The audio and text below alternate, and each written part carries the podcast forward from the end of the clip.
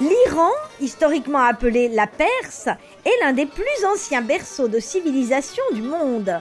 Depuis 1979, c'est une république islamique. La sexualité hors mariage y est interdite officiellement et l'adultère est puni de mort par lapidation, mais le juge a le droit d'opter pour la pendaison. Oui, oui, mais n'y a-t-il pas des moyens pour contourner la loi? Lui, c'est Antonio Fischetti, un journaliste scientifiquement porté sur le sexe. Son truc, c'est d'enquêter sur les sexualités du monde entier. À lire son dernier ouvrage, Sac et libido, publié chez Jean-Claude Lattès. Pour ne rien rater de la série, abonne-toi sur Podcast Addict ou Apple Podcast. Et si tu as aimé, n'oublie pas de laisser un commentaire et une bonne note. Ça fait toujours plaisir. Et retrouve-nous aussi sur Spotify. Sac et libido, le podcast des pays racontés par leur sexualité. On ne badine pas avec l'amour en Iran. Mais pourtant, là-bas, comme partout, les gens ont des relations sexuelles avant le mariage. Comment concilier la chèvre de la religion et le chou du sexe? J'ai entendu parler d'une coutume qui existe en Iran, le mariage temporaire, appelé dans ce pays le ciré. On peut se marier pour une semaine, une journée ou même une heure le temps d'aller faire un tour à l'hôtel. Pour découvrir les secrets du sexe au pays des mollahs, je vais appeler la journaliste écrivaine franco-iranienne Delphine Minoui. Épisode 6 Le mariage temporaire en Iran. Delphine Minoui, bonjour. Bonjour. Alors, si vous pouvez nous parler de la sexualité, qu'est-ce que vous diriez sur euh, la sexualité en Iran, puisqu'il y a beaucoup d'interdits euh, dans, ce, régime, mais les gens font quand même l'amour. Alors, euh, comment ils font? C'est une sexualité très très complexe et sous haute surveillance en Iran, puisque légalement les relations avant le mariage sont interdites. personne n'a le droit de, de, consommer entre guillemets et en dépit de ces restrictions, je dirais que surtout la nouvelle génération a appris à slalomer entre les interdits, puisque les interdits remontent quand même à 1979, à l'époque de la Révolution et de la prise du pouvoir par les religieux. Donc il y a régulièrement des rencontres qui se font dans les parcs, dans les cinémas, il y a des soirées clandestines. parfois, quand, quand, les jeunes qui en ont les moyens veulent se fréquenter, euh, au-delà d'un simple café, mais veulent également avoir des relations sexuelles. Il leur arrive même de prendre un billet d'avion pour Istanbul. C'est une des rares destinations où on peut accéder sans demande de visa. Et à ce moment-là, ils se retrouvent en, en terrain entre guillemets vierge, où ils peuvent euh, batifoler euh, loin du regard de la police des mœurs, mais aussi loin du regard parfois très conservateur qui est celui de leurs parents. Il faut avoir les moyens de s'offrir un billet pour Istanbul. C'est réservé à une classe un peu privilégiée quand même. Donc, un des moyens euh, d'échapper à ces euh, condamnations serait alors le mariage temporaire, hein, ce qu'on appelle le ciré. Mais alors, est-ce que vous pouvez nous expliquer un petit peu comment ça se passe concrètement? Bah D'abord, je pense qu'il est important de rappeler un peu toute l'ironie et tout l'historique du ciré. C'est pas quelque chose de nouveau, c'est quand même une tradition chiite qui est vieille de 14 siècles. Grosso modo, c'est un contrat de mariage auquel on peut souscrire pour une heure ou pour 100 euh, ans, pour beaucoup plus longtemps.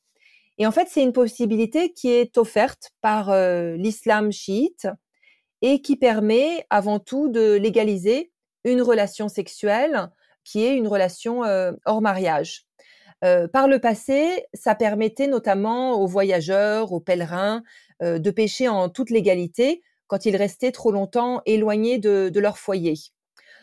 Aujourd'hui, ce ciré, il a une autre dimension.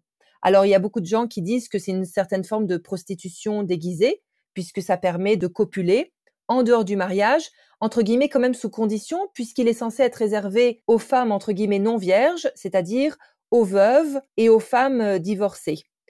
Euh, maintenant, ce dont on se rend compte de plus en plus, notamment chez les jeunes, c'est que c'est tout simplement, je dirais, un bricolage législatif. Euh, c'est une façon astucieuse de s'arranger entre hommes et femmes pour avoir des relations sans risquer les sentences, les punitions dont on parlait euh, tout à l'heure. Mais comment on fait? On va chez un mollah et on, sort avec un, bout de papier, un certificat. Euh, c'est comme ça que ça se passe? Vous prenez rendez-vous chez un mollah et ce mollah, en l'échange de quelques formules religieuses et d'un bout de papier, eh bien, il vous marie. Et ça vous donne une espèce de garantie pour pouvoir copuler, entre guillemets, en toute légalité, c'est-à-dire, par exemple, euh, un petit copain et une petite copine, ça leur permet euh, d'aller s'embrasser dans un parc sans être inquiétés. Ça vous permet aussi de ne pas subir les remontrances de la police des mœurs euh, s'il y a une descente de police dans, dans une soirée clandestine.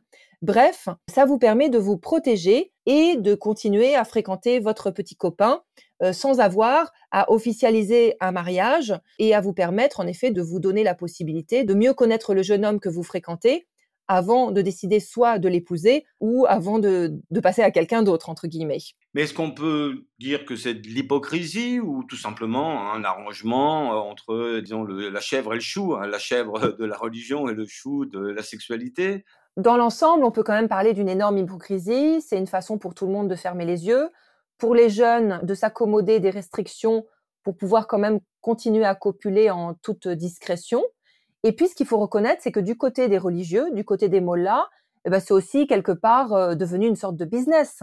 Parce que euh, il arrive souvent que, que des mollahs acceptent de fermer les yeux contre quelques billets. Certains mollahs, maintenant, aujourd'hui, euh, demandent à être payés directement en dollars pour contourner la dévaluation de la monnaie locale, pour se permettre quand même un petit butin, un petit coussin sécuritaire financier en organisant des, des, des mariages temporaires.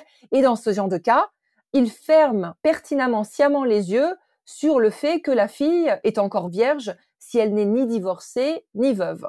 Et ça, ça arrive de plus en plus. Merci beaucoup. Bonne soirée à vous. Merci à, vous. Hein. Bonne journée. Au revoir. Merci. Évidemment, tout cela est hypocrite. On a beau placer la religion au-dessus de tout, il est impossible de museler totalement le démon qui sommeille dans les culottes des fidèles, et il faut ouvrir un peu la soupape pour éviter l'explosion. Cela dit, il ne faut pas non plus se laisser abuser. On pourrait voir le mariage temporaire comme une forme de tolérance, mais au fond, il renforce à sa manière le pouvoir religieux. Autoriser la sexualité dans ce cadre est un moyen d'encore mieux la contrôler.